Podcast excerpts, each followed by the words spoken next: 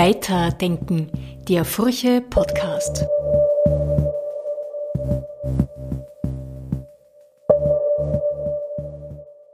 Willkommen zu einer neuen Folge von Weiterdenken. Mein Name ist Manuela Tomic, ich bin Digitalredakteurin der Furche. Heute sprechen wir über das liebste Transportmittel von Furche-Redakteur Otto Friedrich, das Fahrrad. Otto Friedrich ist in der Furche zuständig für Religion, Film und Medien und er ist seit seiner Kindheit leidenschaftlicher Fahrradfahrer. Warum das Radfahren längst mehr ist als nur ein Lifestyle, das erklärt er mir im heutigen Podcast. Hallo Otto, schön, dass du da bist.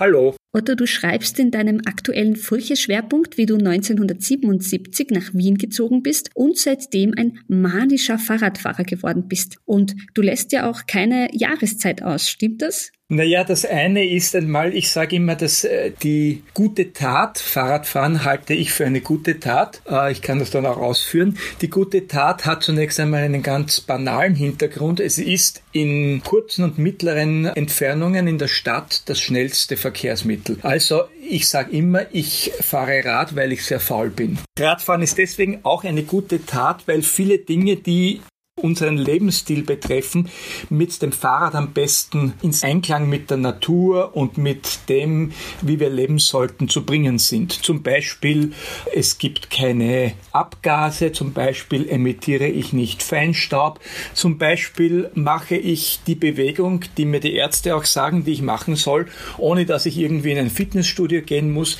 Allein die Fahrt von meiner Wohnung in die Redaktion, sieben Kilometer, in der Früh bergab, am Abend bergauf, erledigen sozusagen den Bewegungsbedarf, den ich da habe.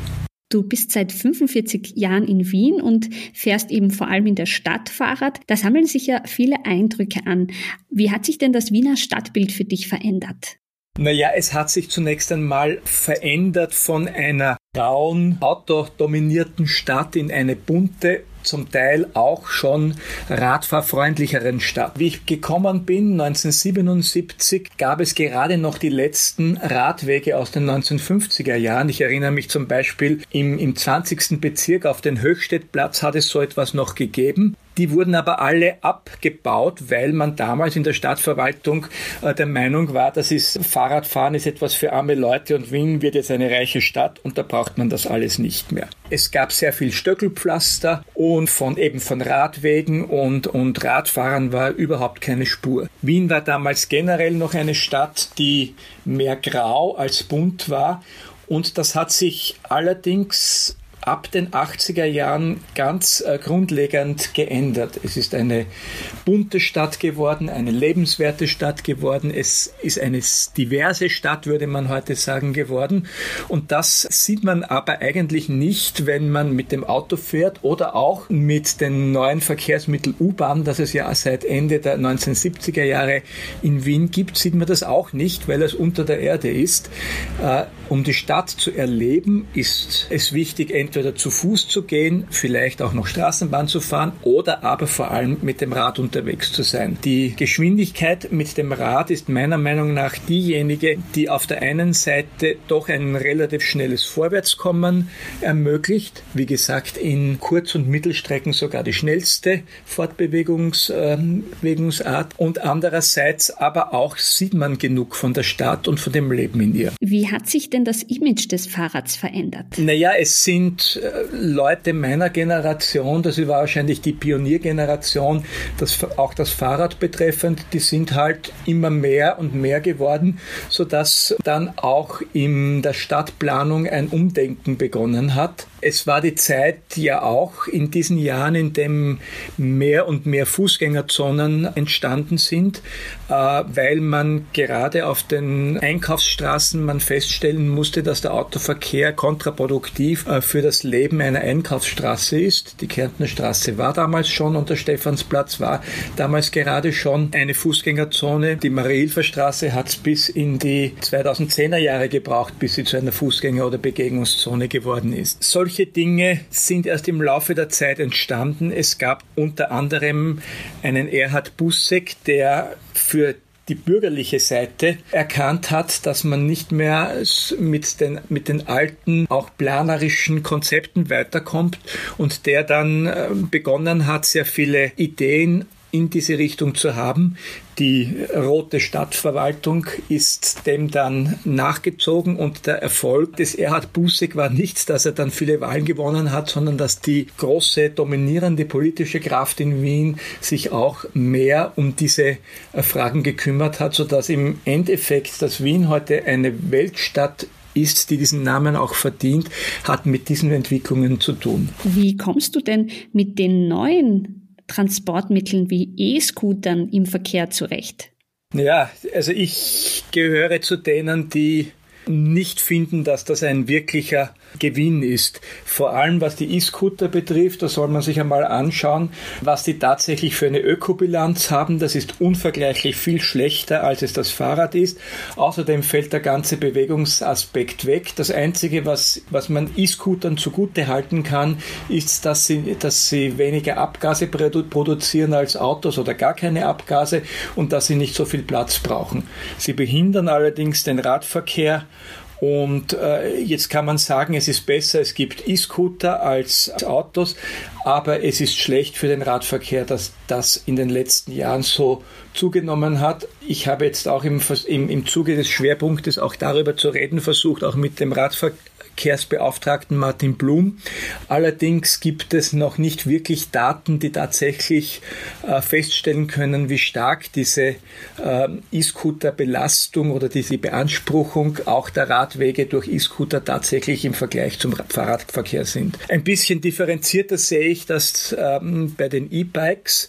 Äh, ich verstehe schon, dass man in höheren Lebensalter, äh, dass man sich leichter tut mit einer, mit einer Unterstützung des, des Radfahrens. Das sehe ich einerseits durchaus ein, aber ich glaube generell, dass es allen in der Stadt gut ansteht, wenn sie tatsächlich ihre Muskeln äh, gebrauchen, um mit dem Fahrrad weiterzukommen.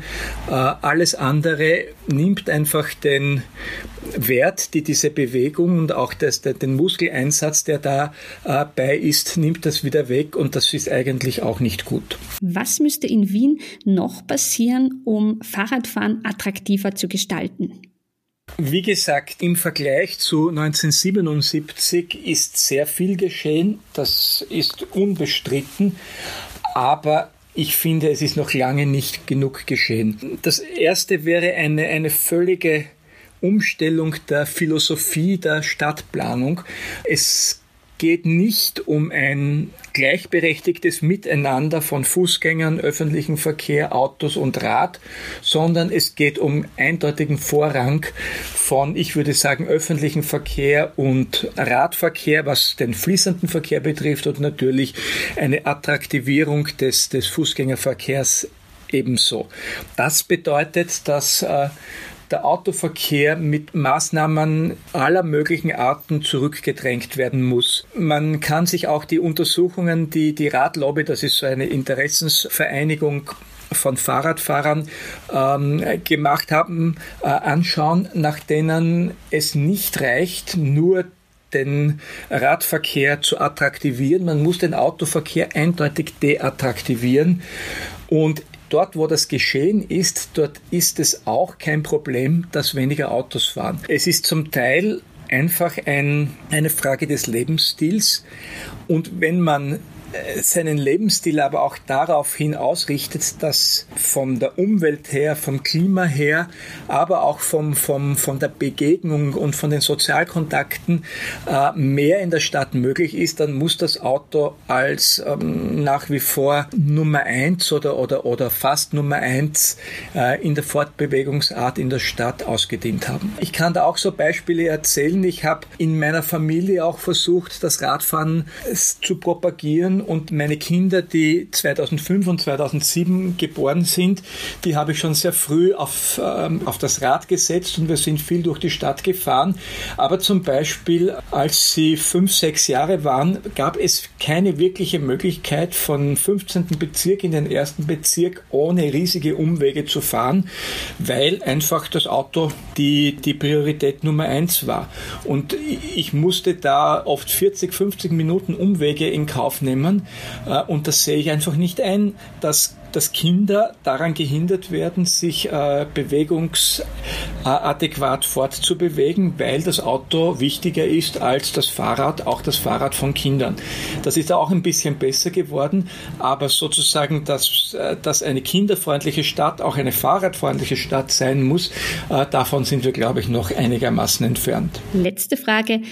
Lieber Otto, wie viele Strafzettel hast du denn bislang erhalten? Ich habe jetzt keine Zahl, aber es, es waren das eine oder andere. Das hat zum Teil auch damit zu tun, dass man als Fahrradfahrer ein bisschen kreativ die, die, die Verkehrsregeln für seine Zwecke ausnutzt.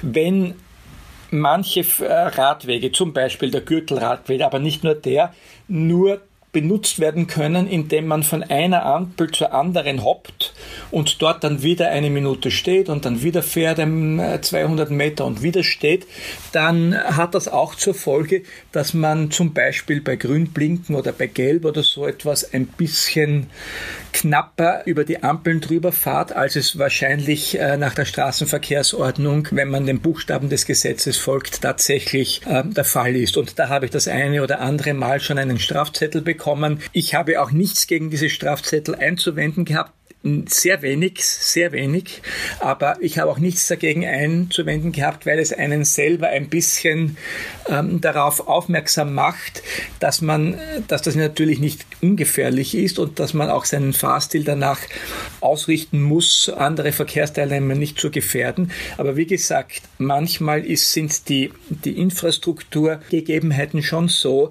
dass man das bis zum Äußersten ausnutzt, manchmal zu viel und manchmal gibt es einen Strafzettel, aber ich kann das, ich habe sicher in 45 Jahren um einiges weniger als 10 Strafzettel als Radfahrer bekommen. Lieber Otto, vielen Dank für das Gespräch. Bitte. Das war eine neue Folge von Weiterdenken, dem Furche Podcast. Diesmal mit Otto Friedrich, Redakteur für Religion, Film und Medien und mir, Manuela Tomic, Digitalredakteurin der Furche.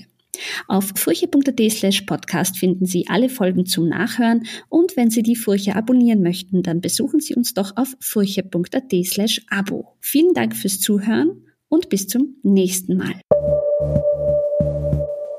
Weiterdenken, der Furche Podcast.